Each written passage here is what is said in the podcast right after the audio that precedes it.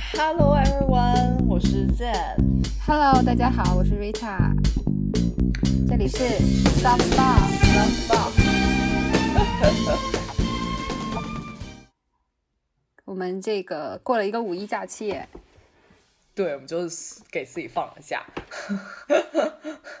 对的，所以跟大家一起欢度五一劳动节的假日，劳动者的假日。对，嗯，Rita 五一过得怎么样？我五一就是吃吃吃的一个假期，因为我去了重庆，魔幻三 D 城市重庆，然后我就玩的很开心，各种吃，因为我很喜欢吃辣嘛，然后就是正好就是好不容易去了川渝，这个对吃辣者人来说是宝地一般的存在，然后我就是各种吃吃的很开心，然后也终于就是切身的体会到了为什么要叫。就是重庆三 D 魔幻城市，就是体验了一把山城的这种很有自己风采的这么一种城市吧。然后我就还蛮玩玩的蛮开心的。你去了几天啊？我去了五天，去了五天，就是五月一号到五号嘛。你你在重庆？啊，你整个整个假期都在重庆？对我整个假期都在重庆，就是没有浪费一天的假期。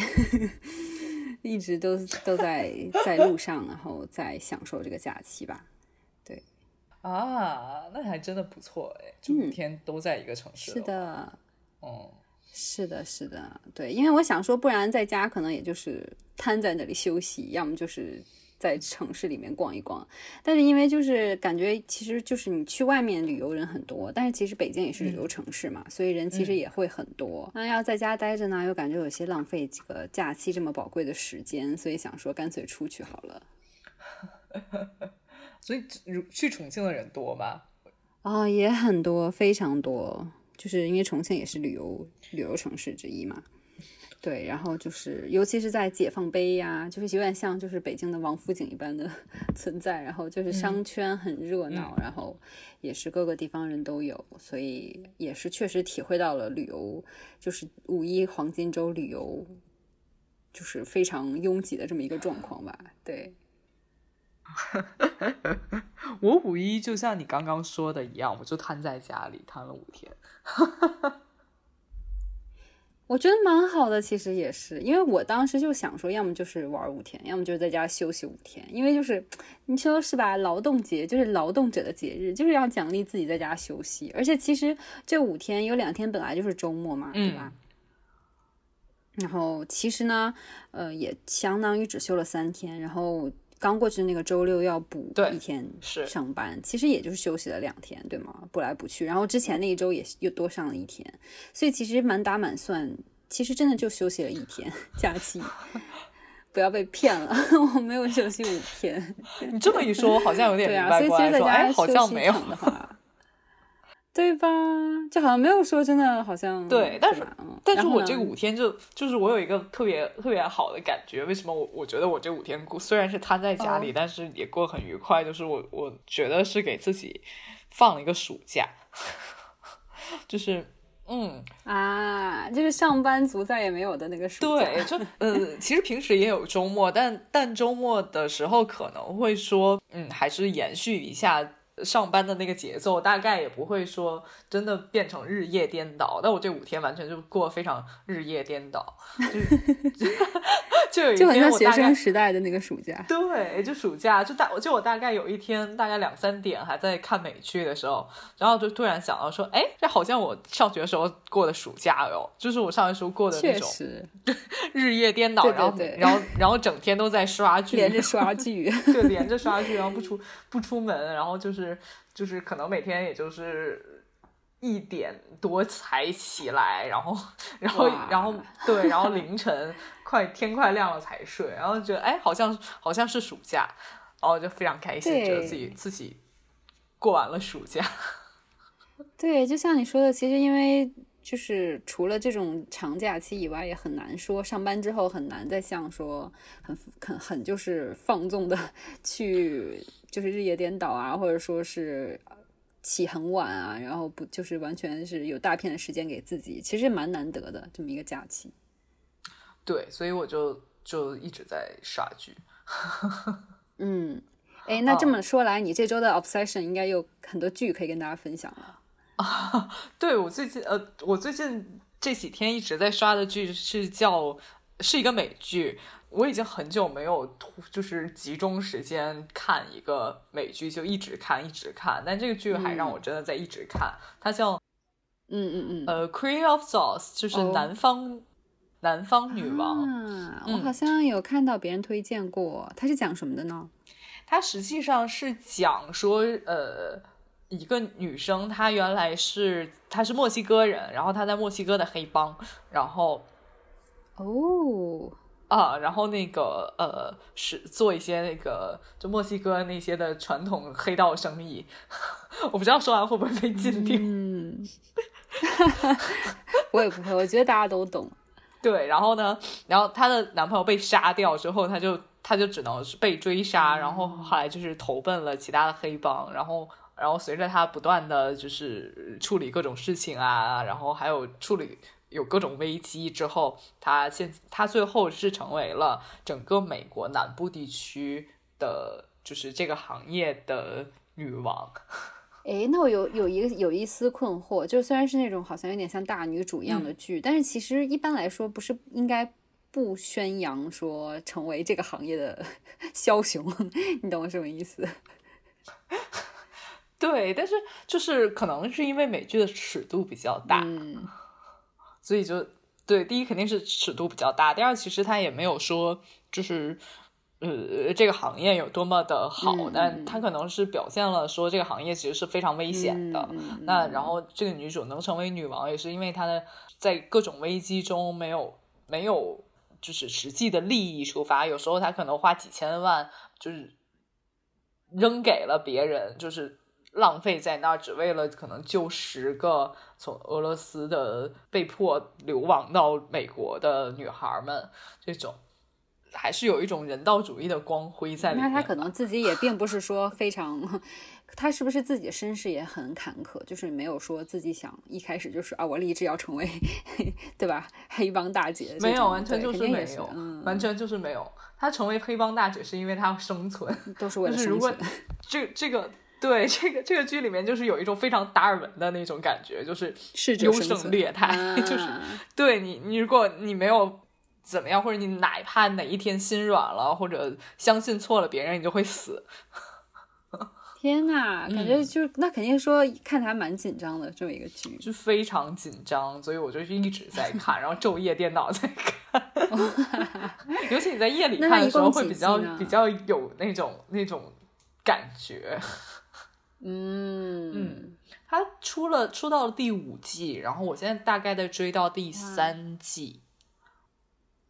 那听着还是蛮就是比较特别的一个题材，因为好像之前美剧也很少说会以女性的这么一个视角来看这么一个故事，这个题材的故事。对，哦，而且我我我原来是只喜欢，我也说过，我原来喜欢那种无脑美剧，就是二十分钟一集，然后每然后在里面就是。开开心心，对，但是就是很，我还是比较少看这种，呃，是非常有剧情感的，嗯哦嗯，所以就有点，也不说非常少，就隔了很久没有看这种非常有剧情感的美剧了，嗯嗯嗯。嗯，所以我就觉得还蛮有意思的，嗯，就如果大家想去看，就去看一看，现在在人人视频上还能看得到，嗯，哎，我这个假期也看了两部电影，哎。我也想分享一下。嗯，你看了什么？我看了那个《悬崖之上》和《追龙》，哎，就是那个香港的，也也是。其实你刚刚那个是，我没有看。对，就是古天乐一起演的那个，古天乐和吴镇宇吧，就是几大香港影帝一起演的那个电影，就是也是以它是以缉毒 为题材的。就是刚好是，刚好是和你的这个《追虎擒龙》，其实就是在讲香港。我先讲这个，是你在电影院看的吗？对对对，在电影院看的。因为其实在放对电影，对我在重庆电影院 体验了一把重庆的电影院。你在重庆电影院看？对对对，因为其实五天嘛，就是又在市里，也没有说去周边玩，那其实没有，其实不真的也不大，真的需要五天。然后，而且其实也是因为就是五天假期，时间也很紧张，说不想。搞得很累嘛，所以也就是走走停停，然后晚上可能也没有说太多可以做的事情的时候，就去看个电影，这样，然后就看了两个电影，就是看了这个缉毒的这个《追虎擒龙》，这个我一般般的推荐，因为我感觉好像，嗯，多少有一些有点离谱，就是他其实是在讲香港 上世纪六十六七十年代，它是以有有真实背景在那在存在的，以真实背景。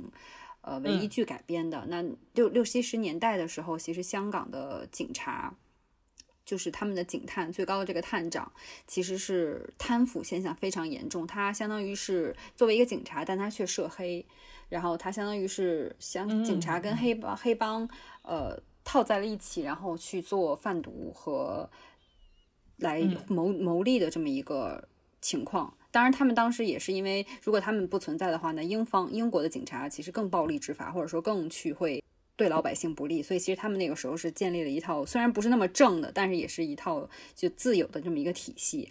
但是到了就是时代发展又变化嘛，那肯定你不能一直以这种不正当的行为持续下去。所以，相当于在讲说，嗯，那最后就是廉政署成立。嗯，到底是廉政署怎么成立呢？廉政署成立其实就是去对付他们。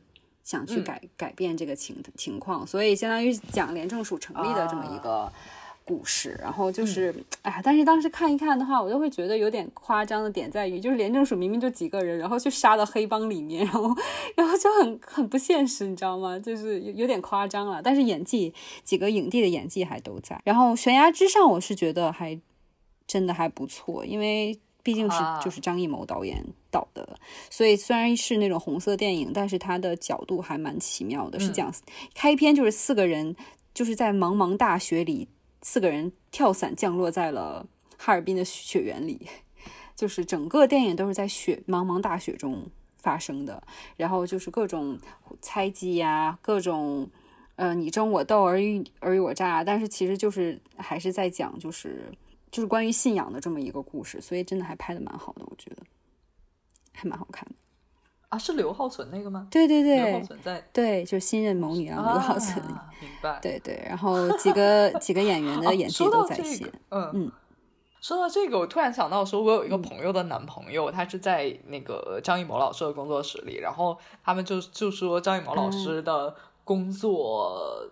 强度是非常大的，这个东西其实我我之前听完了，觉得非常疑惑，因为我觉得大导演 suppose 就是肯定是在整个组里就是话语权非常大的嘛，嗯，就是在我想法里，他可能是一个呃工作强度没有那么大的人，就已经坐到那个位置上，但是就是后来我听说，就张艺谋导演的工作强度非常大，他每天要工作大概十几个小时。然后就是，然后就是啊，我觉得其实真的在一个行业里做的很高，然后就是很热爱自己事业的人，其实越到越到高处，其实他们做的时间越长，不会说反而就就是没事情做了。我觉得是的，就是就是完全打破我原来的观念的一件事情。我以为，但是我以为你会看，就所以其实真的不存在说我我早前忙，然后之后就不用忙了，其实不是这样的。对的，是的，每个人都非常努力。然后我就想说啊，那每个人肯定都在非常努力。嗯，然后，但我其实以为你会看，你会看那个叫什么？呃，许光汉和张若楠的那个结婚的电影。No，我不爱看爱情电影。哇，我没有，我我是个很不爱看爱情电影的人。我我非常不喜欢看爱情电影，因为我觉得我好像从来都没有特别喜欢看爱爱情电影。啊，对啊，一天我看的也不多。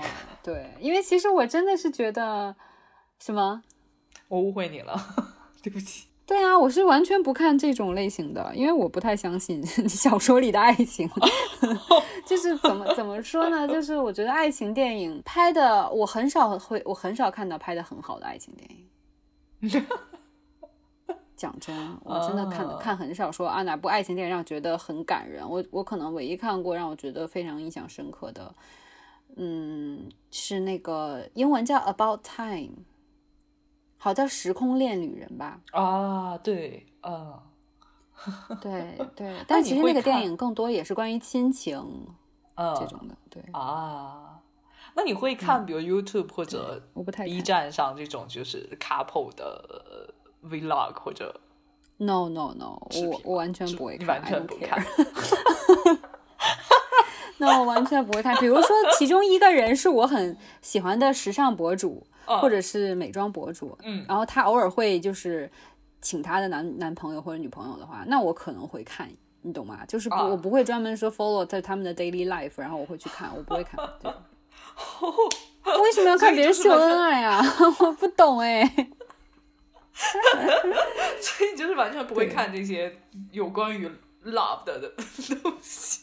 不会，不会，除非是比如说，哦天哪，就是朋友叫我去，我可能都会都会说委婉拒绝，不太会看。但我最近可能也是过了那个年龄吧，我会觉得有点不真实。no，我说起来，我最近沉迷于看一嗯个 YouTube 的、呃视频，是两个女生叫 Kelly and Ollie，、就是她们其实嗯她们是一对 couple，两个女生，然后呢，呃、k e l l y 是台湾人，然后欧丽是波兰人，所以其实就是以、对，就是一个亚裔，一个、呃欧洲欧洲女生，然后呢，他们就会呃把自己的 daily life 嗯。拍成 vlog，、或者或者他们会拍一些比如说 Q&A 呀、这种东西。嗯。哦，然后觉得还挺挺有意思的。嗯，然后我就我最近觉得就是生活类的还有时候就是拍的好的还蛮好的。嗯 对，但我就是会看那些 love video 的。嗯 对，就是如果让我去看许光汉和张若昀那个电影，我觉得 OK 啊，就是那种，啊，所以你是哦 OK 的。我是 OK 的。我完全觉得 Interesting，OK 我反而还以为你不会看这种，我反而觉得你是那种为什么要看这种电影？就是 真的蛮就是有趣的。对啊，就是我我不忌讳看别人谈恋爱。啊，哦，我觉得其实我不是完全不看就是谈恋爱类的，就小说有时候其实我也会看，但是我可能就是更在乎说，比如我我更喜欢看就是本身是有一些剧情的，就是比如说破案，然后你里头可能淡淡穿插下两个人，就是通过或者两个人一起去追一件事情，就是比如说一起，比如一起怕探一个案子啊，或者一起去呃，就是解开一个。什么尘尘封已久的秘密啊，这种，然后两个人在这个过程中慢慢发生爱情，这种是我喜欢我 OK 的。就是纯就是爱情的话，我可能不太 OK，所以可能纯生活类的 vlog 我就不太会看。我觉得我的思路大概是这样的。哎，那你为什么会就比如说这种生活类 couple 的 video，你就是你为你觉得你为什么就特别喜欢看这种呢？就是它的什么点吸引到你呢？呃，我是觉得说，呃，会让我看到说不同情侣的不同状态是什么样子。因为我们自己去谈恋爱，大概就是嗯同一种状态，也可能会根据对方做一些状态上的调整。但是，anyway，你你谈恋爱的嗯大概嗯的感觉就是这样就是看看其他人是怎么谈恋爱的。对，你可以看到不同的人是怎么谈恋爱的，蛮好的啊。就像我关注这个 YouTuber，就很、嗯就会觉得说，啊，还蛮有意思的，蛮就是生活化的，嗯包括异国的情侣大概是怎么相处的。哦，嗯所以我啊，这个点是的然后。我我大概能 get 你的点。然后我突然就发现说，哦，那国外的情侣好像真的很喜欢亲吻对方，或者是喜欢抱在一起，然 后就就和我们好像想想象的不啊，我也很喜欢啊。但是不会，就是会，我也很喜他不。会就是三秒钟就就就亲一下那种吧？哎，我是喜欢的。啊，哦，对，但我但我但我是我就不 OK。我不是不 OK，我是完全没有觉得说这是很正常的事情。啊，我明白，确实国外人的肢体接触，他们会通过这个来表达爱意，这个确实比我们要多一些，可能比亚洲人都会多一些，对，所确以实是这样。可能也嗯是从这里面 learn something，就是、那那其实这是很正常的事情。你会、嗯如果对方喜欢，你可以去做这件事情。但是如果是原来的我，我就完全不会想到这件事情。哦，嗯，嗯，哦，这个这个确实是，我觉得有时候就是你可能作为一个旁观者再去看别人谈恋爱，也能学到很多东西。因为我们自己谈恋爱永远是自己的一套，就是即使像你说的，就是在在对跟对方一起磨合调节，其实也还是两个人，但并不是说跳出就是你自己谈恋爱的这个场景去看别人，其实也能看到学到很多东西。嗯，是没错，这个点倒是蛮有趣的，我觉得。对，是的，interesting。所以，所以你的五一就，如果问你花了什么钱，大概就是觉得花最值的就在于看了两场电影，五天看两场，其实还是蛮蛮多的，是不是？嗯，蛮算频繁。我觉得总的来说，嗯，我觉得总的来说，五一要说我有什么很，就是觉得花钱花的很值得的，其实就是出去玩。因为我现在越来越觉得说，把钱花在体验上，比花在就是东西。上要让我觉得回报高，因为其实就是买东西嘛，你的新鲜劲儿也就是那么那么几天或者是一周两周。但是其实我觉得，如果你花在一个体验上，比如出去旅游或者是自我提升啊这些的话，我会觉得说它给我带来的影响和记忆是更更长久、更深深深厚的吧。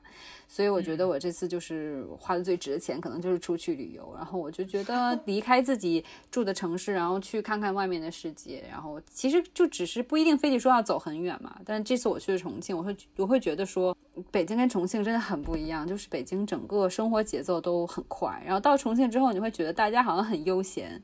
包括你看他们说话也是，就是带着。转着圈圈，打着弯弯，然后就是整个人都是感觉更放松一些。像比如说，我觉得观察到一个细节，然后就比如说你走在重庆街头，然后前面比如说有人走得很慢。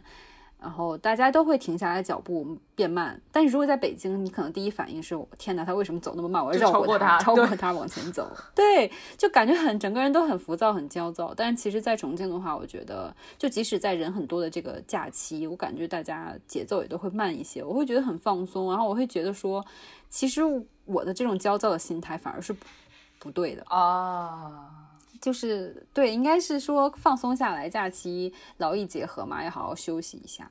然后这可能就是我就是小体验方面的感受，然后就觉得大家生活还是很都不太一样，我就觉得说我也要调节一下。然后还有就是，我觉得真的是看一看，就是山城重庆真的很很很有趣。就是刚才我也讲嘛，吃的很很开心，就是各种火锅啦。然后还有就是吃什么，就水煮鱼啦，毛毛血旺啊，水煮鱼我没有吃，毛血旺啊，然后水煮肉啊，然后还有他们的冰粉啊，天哪，就是吃的很开心。然后回来现在吃什么都觉得索然无味，就是就很想吃辣。其实我也是人菜人菜瘾大的一种，就也不是真的很 能吃辣，但是就就还是很很很喜欢吃。然后那边也确实潮湿一点。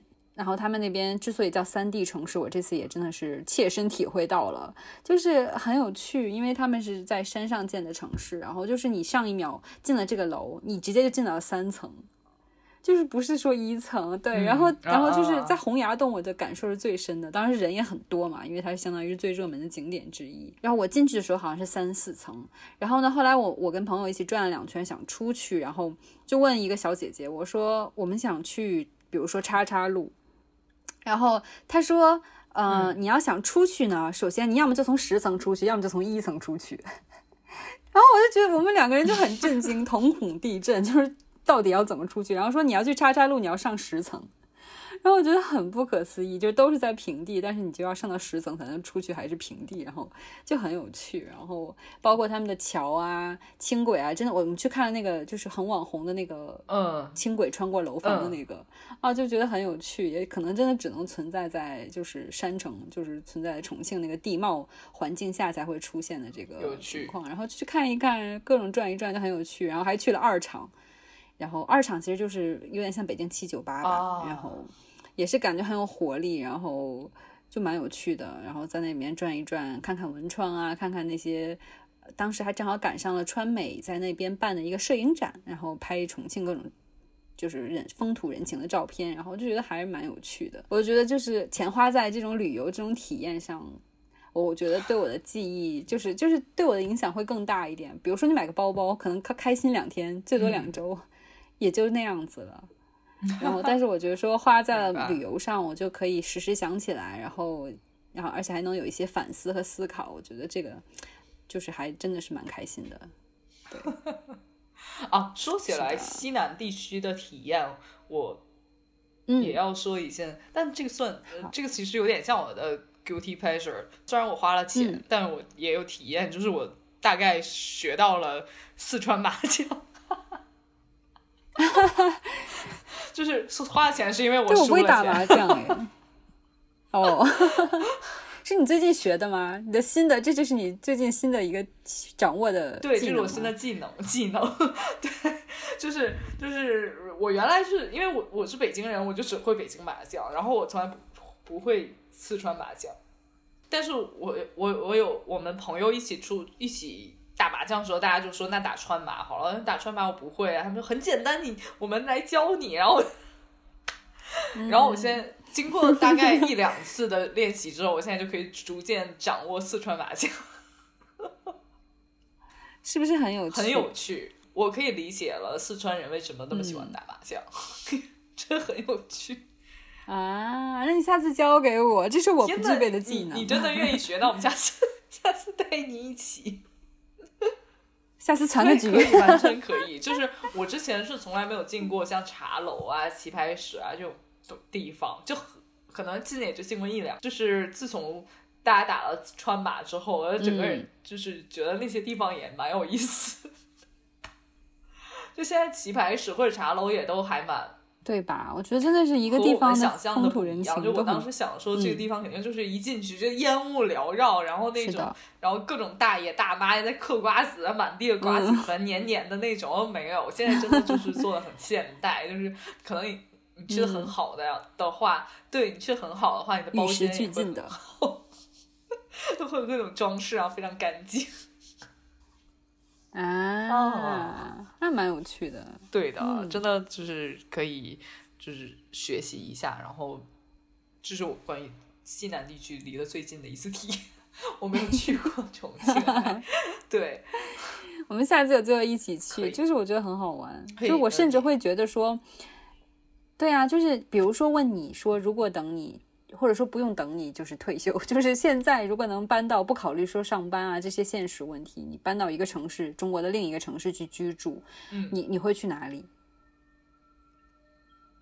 如果问你的话，呃，上海或者成都吧，我可能还会留在北京，是不是？也说不准。但如果是，就是说，如果你现在就是谁也不认识，你就、嗯就突然空降中国，嗯你要在哪里？我就说可能要在上海或成都吧。上海的话，我觉得还蛮好理解的，因为就生活也方便，然后也有活力，然后就是商业也发达，也热闹。成都是觉得他们很很也是很轻松愉快，是不是？成都也，但其实我从来没有去过成都，这点我要先先说一下。但是我为什么嗯想说要去成都，就是觉得说第一吃的很好吃，嗯嗯，然后人很很美，嗯，是的，嗯，肤白貌美小姐姐。对，然后第三就是它其实也是蛮发达的。对，是的，对，你想找各种东西都有，你在成都都可以找到，那就是你嗯不需要去哪里。但所以，如果让我说，你你现在就给你一笔钱，让你飞到一个地方去玩三天或四天或五天，我可能说，那我们去去成都玩一下。嗯。嗯我之所以问这个问题，就是我这次就是也就是去年跟今年吧，因为就是也不出去旅游之后，就在国内玩，然后就觉得、去了看了之后，我现在会想说，我可能会想去厦门或者是重庆，就觉得跟北京真的很不一样。然后，但是首先我我一直很喜欢海，所以如果能去厦门的话，就又有海，但同时它也是一个很发达的城市，然后商业啊、呃互联网啊这些产业都很发达，然后所以我就觉得也会是是。方便的，但是又很文艺，鼓浪屿啊，然后和他们那边的曾厝垵呀、然后我就觉得感觉是又有轻松愉快，又有现代的这种朝气，然后我就蛮想去那边的，或者就是去去重庆，因为就重庆跟成都其实都是川渝地区嘛，但是我又觉得重庆又很不一样，因为它又它我觉得是就是。真的是魔很魔幻的一个城市，然后整个你知道我去那边所看的所有景色，都觉得那种很适合拍文艺电影。就是那种感觉啊。很多电影在在对重庆拍对对对，因为他们整个场嗯景就是、他们肯定是说在建在做基建的时候没有想那么多，但是最后建完之后给你感觉就是很像那种又有点赛博朋克，你知道吗？因为就是那种很多工业的东西，然后 但对啊对，但同时又是那种就是整个楼都是在交错盘结，然后就很有立体感，就很好就是看。非常适合，对 非常适合电影吧对不就是镜头感，对就整个城市非常有镜头，感。对对对对，就是这样。然后我就觉得我们想到的是《疯狂的石头》《少年的你》对都在那边，自杀小说家对都在那边拍。就是让我觉得就哎，很棒自杀小说家是在重庆啊！我还真不知道哎。不记得。嗯，但它就是个很适合拍电影，很适合就是让你觉得很文艺的这么一个地方。它的文艺又跟成都那种不太一样，所以我就觉得还蛮有趣的。如果让我移居或者是你真的好爱哦，真的好爱这一块，对我去了之后好爱，对，然后就是蛮好的一个体验吧，对。嗯，哎，那你这五天在家就是快乐快乐肥宅，那有没有花钱在什么地方上？哦，我觉得花很多钱，要跟大家好啊好啊分享一下。，来来来，虽然我快乐肥宅，但我还是花了很多钱。那除了我输了的钱之外，我其实，呃，我我其实花了花的最想呃说的钱，是我买了一套呃美国纽约摄影学院的摄影教材。然后我这五天除了刷剧，就是在看这个教哦，那我。觉得你这个真的也是一个蛮充实的假期，就是寓真的是寓，就是又有娱乐，然后又有寓教于，就都什么都有。对，就是一个暑假，就是你就是发挥爱好的暑假。我觉得很好哎。嗯，因为我觉得，嗯，我其实是有相机的，然后但是我可能没有太多时间在真的钻研到这部分东西里，可能也就是说想随手拍一拍。哦、嗯嗯但是有一次我们也是有一次我们聊天，然后聊到了说摄影这件事情，然后觉也也是想说看看能不能说把它作为一项学科去钻研，而不是一个对对对爱好者啊或者什么的。所以大众摄影，对，所以我就买了两本教材，但我还在看，然后嗯它会比我想象的更难一点。嗯 嗯，所以我就是这个是我可能这两周花的觉得很有意义的钱。然后另外一个就是想给大家推荐一个居家好物，嗯。是我最近买了觉得很满意的小东西，就是我在宜家哦，买了一个嗯。就是它是光感的灯，就是只是插在插座上一个小灯，然后那个它是光感的，这样天黑的时候它就自己亮了，然后天天亮它就自己灭掉了。哦，所以它其实是两个装，所以哎，好有趣！我只听说过声控的，没有听过光感的。然后我就把它有一个放在了我的厨房里，因为我的厨房其实是我我有一个嗯专门的区域做倒水啊，什么热水壶啊，然后各种可能茶叶呀、咖啡呀什么的这种东西、酒啊 之类的，在在这个小区域里，所以我就把它插在了这个小区域的上面。明白，这样的话，就是我嗯可能、呃去倒水，或者说只是说拿一下东西的时候，我就不用专门把整个厨房的大灯都开开，然后再把它关上。所以就是我就是直接把它放在那儿，嗯蛮嗯方便的。然后包括我我其实是自己住嘛，嗯所以就是一进门。它如果天黑的时候它自己亮了，就是一进门你还是有一个小小的光源在那里。就会稍微有安全感一些，有家的回家了的感觉。对，所以就是我就是觉得还蛮有实蛮实用的，所以我就嗯觉得说，其实大家都可以买一下，哎，非常便宜，大概呃一个好像是十几块、二十块不到的样子，哦，那20也没有很贵，很嗯便宜。嗯，那超便宜的。然后它整个瓦数也非常低，所以不太会想说它一质量会很费电啊什么的，其实也不会。嗯嗯，这个不错，听起来，我觉得给独居的朋友安利一下，还蛮实对，用的。如果你如果是独居的朋友，就建议去宜家买一个、两个吧，它是两个两个卖的，你就是买两个，啊另外一个可能是放在卧室里啊什么的，就放在卧室里。如果你是那种很喜欢整个卧室都是黑的，那就嗯就不用放在卧室里。如果就是如果是那种没有什么安全感的，喜欢呃有有一定的光源在那里的，我就觉得说那就放一个在卧室里。嗯，很棒很棒。嗯，对，所以我就是买了，就基本上，但是这两个加起来也没多少钱，所以我我这一周还算是一个节俭的一周。可以可以，为自己鼓鼓掌。那我们既然把钱都花完了，那我们就到 Tips of the Week。嗯，今天这周有什么 tip 要跟大家分享吗？这周我的 Tips 也还好，但是这一周我是很执着于看星座，不知道为什么。其实我原来不是一个非常 buy in 星座的人，但是我现在也没有完全 buy in 这件事情，但我就很喜欢看最近的星座，所以我 YouTube 上一直在看那个唐奇阳的嗯 星座解析。啊，然后还然后还特意去查了星盘。我从我原来没有看过星盘，就是我大概是前几年才知道自己的上升星座和月亮星座是什么。嗯哦，那但我从来没有查过星盘这件事情。我那天去看了一下星盘，哦、虽然我没有完全 buy in，但是其实看了之后会让我觉得，呃，大概能通过这些东西了解。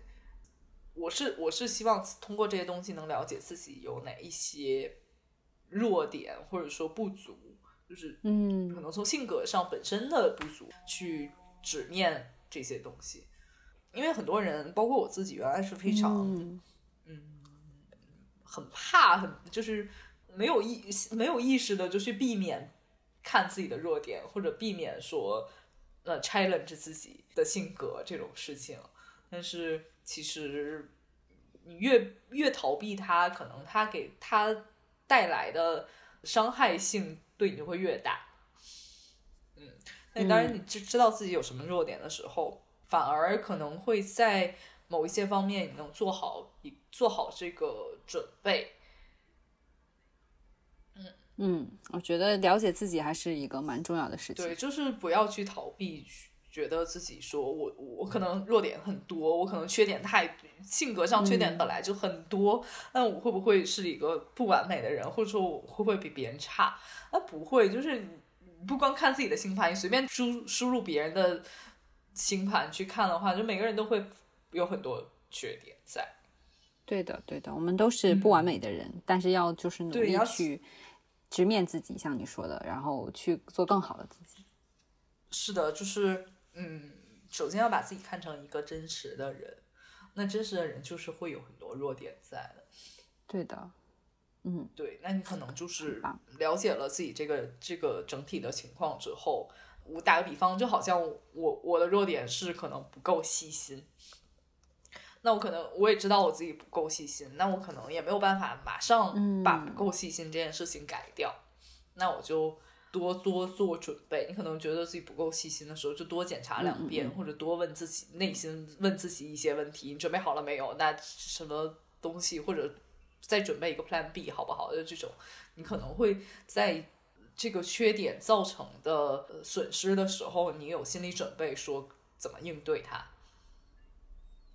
嗯，所以就是我最近在看这件事情，但是星座这件事情，说实话，就是我是感觉说它是一个大、呃大概率的事情，你要不每个人也不要太去掰硬这件事情，就是就把它当成一个好玩的事情看一看就好了。嗯，没错。就还是要自信，自信才是运势之源。对，我觉得真的是，因为我就是之前，包括其实现在，我也觉得自己不是那么一个很自信的人。然后，但是我就觉得好像，就是可能对于我来说，像你刚刚说不细心，可能是你想克服的，或者说想去提升的地方。那其实我就是觉得，对于我来说，自信就是我需要自己去提升的东西。而且自信这种东西，我觉得别人再怎么就是给你肯定都没有用，还是得你自己相信自己。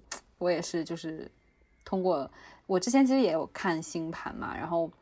我有感觉到，我觉得有一点，他好像还真的有有一些些道理，就是他说会到你，比如说你到了一定年龄之后，你会有一个就从你本身的星座更像你的上升星座转变的这么一个过程。然后我现在是真的有感觉到，嗯，对，就是好像比如说你到了一定年龄之后，然后你可能就更像你的上升星座，你的上升星座更凸显出来。你有感受到吗？因为你讲到这个，然后我就想到我之前跟朋友一起看星盘，然后讨论到这一点。哈，我没有，我我我好不希望哦。哦，真的？难道难道你是处女座？Sorry，我好像内行了很多人。是我上星座是处女座。不，但是我觉得，如果你的上升座的处女座，我觉得也可以解释说你为什么想要更细心。因为其实我认识很多处女座的朋友，就是那种很细心、很细致的人，他们就是很多完美主义者这样子的。是的，虽然我还蛮对吧害怕这件事，但我也不能逃避它，就是确实是，所以。对，而且就是我，我觉得就是可能大家对处女朋友有一些处女座朋友有一些误解，但其实我觉得他们是一个就是很对自己要求严格，就虽然对别人要求严格，但对自己要求格外严格的这么一个星座。所以我这一周或者说这两五月的五月的人生目标是，或者说人生格言是胆大心细。哈哈哈哈哈哈这个没有错，就就是完完全印证了上升星座这件事情。对，我觉得有兴趣朋友可以去看一看星盘，就就是可以讨论一下，说，哎，是不是有这么一个现象，说随着年龄增长，自己有一些性格或者说整体，就是从星座表现出的。这个特点上有没有一些个变化，变成更像自己的上升星座这样？所以瑞塔，你是相信星座和上升这这样的人吗？我觉得我跟你差不多，就是我感觉是个很有趣的东西，然后好像有一些些道理，但我也不是完全拜印的，就是我也是说，哎，有没有提醒到我，或者说到给的一些建议，确实对我是中肯的，那我可能会去采取。嗯，我觉得也是一个，就像你讲的，更。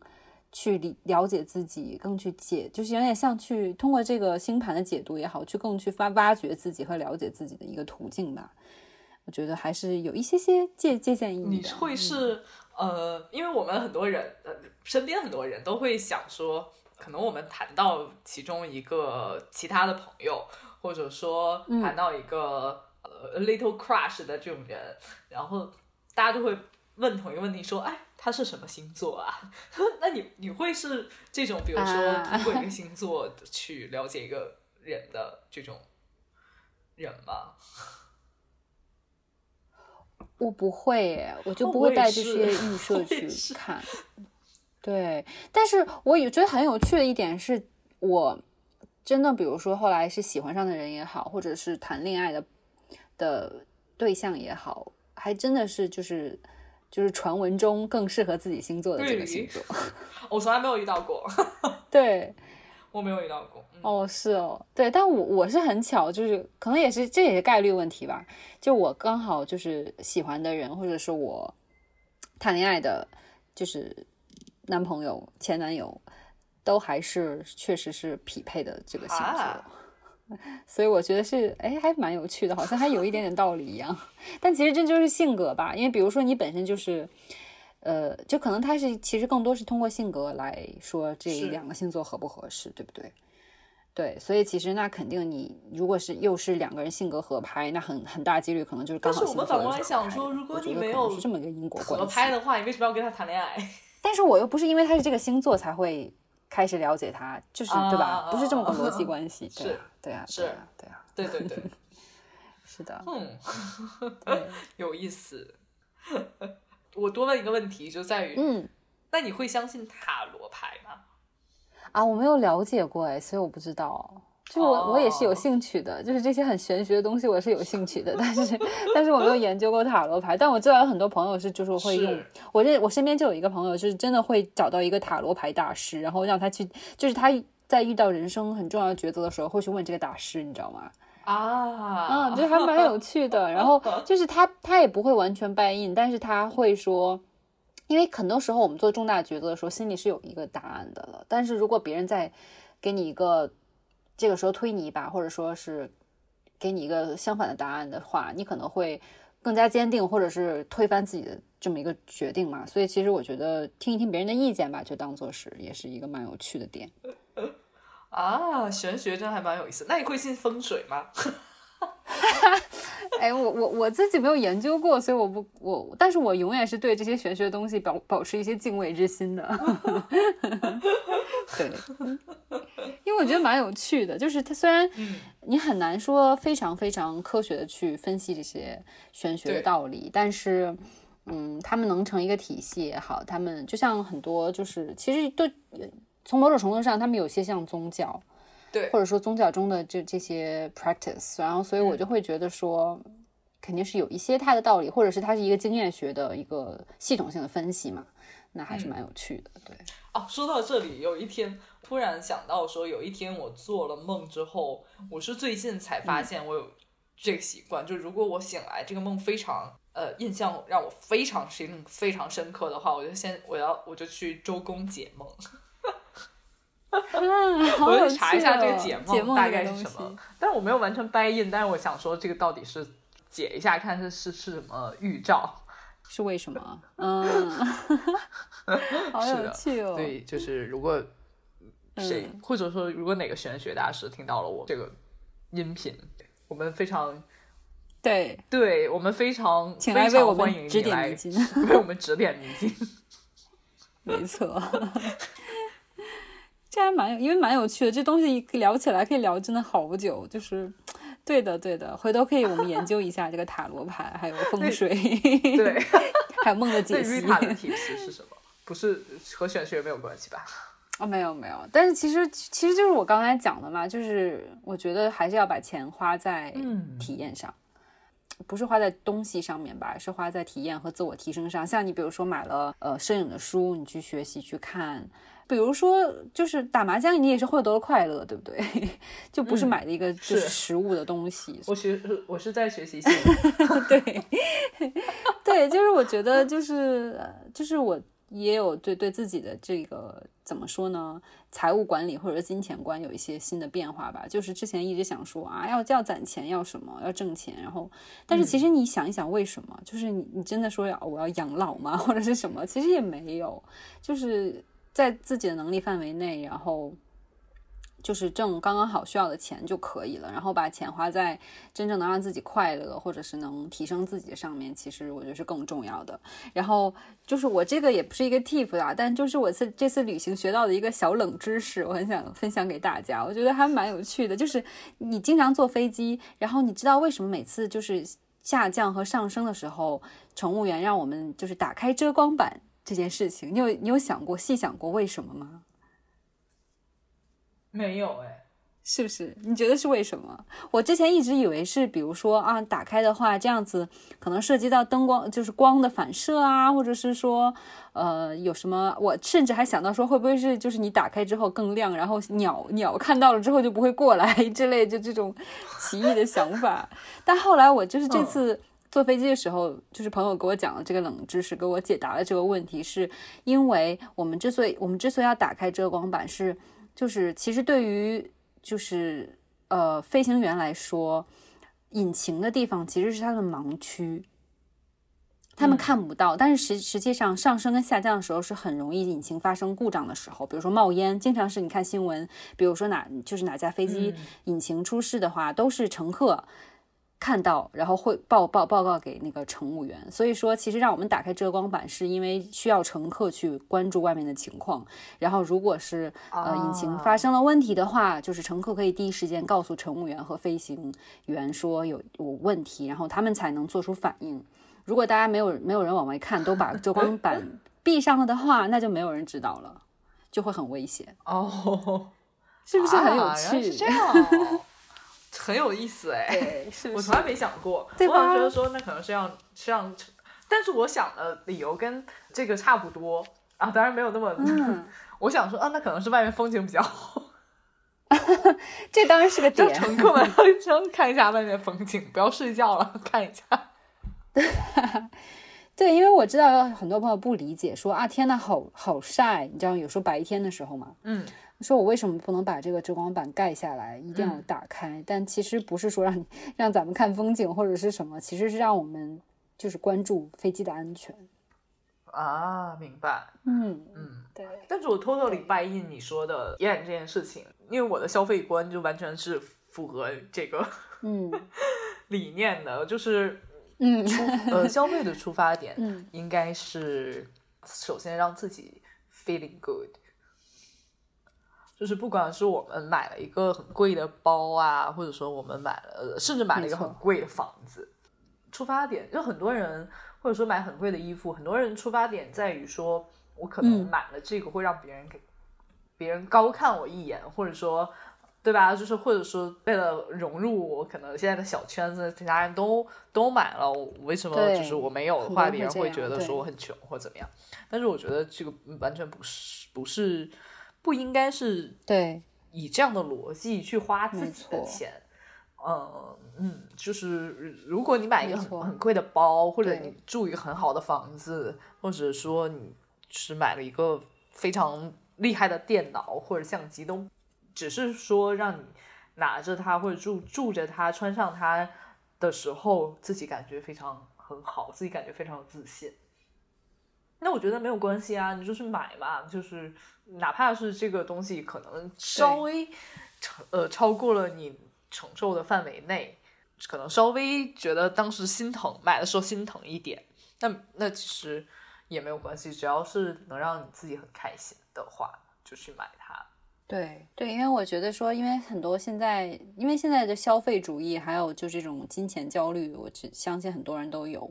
尤其是我，我不知道，就听我们聊天的朋友们有没有年纪比较小的哦，就是我会觉得说，有些在大家金钱观还没有很成熟的时候，会觉得说我就要钱，然后就会就会走弯走弯路。但其实我觉得真的是钱多钱少，你并不是直接决定你快乐的，当然是肯定是可能你在有一定经济实力的时候，你有更多的自由去选择，但是其实这个并不是完全决定的，还是要看你自己心态和你怎么是正确的花自己的钱。我觉得是因为我自己是一个非常享受当下的，就是当下买了，当下买完了我觉得很开心，那我就去买了。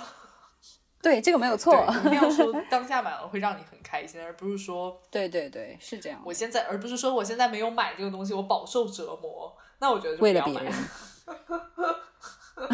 对对，或者买了之后你就要 suffer 很久，那那那我们就量量力而行，对吧？那不是也有别的那不是快乐快乐。对，对，就是那个还是要 没错嗯没错可以把钱花在更多的体验，就是花钱去做一些没有做过的事情，也是非常好的一件事。对，是的，是的，嗯，我非常建议就是把把钱花在你没有做过的事情上。是的，没错。嗯嗯，这样人生才会更，你的眼眼界会更开阔，然后你人生也更精彩一些，对吗？对的，好，嗯，嗯，所以就今天就到这里吧。然后明天又是上班了，感觉感觉好像很多休息的样子。对。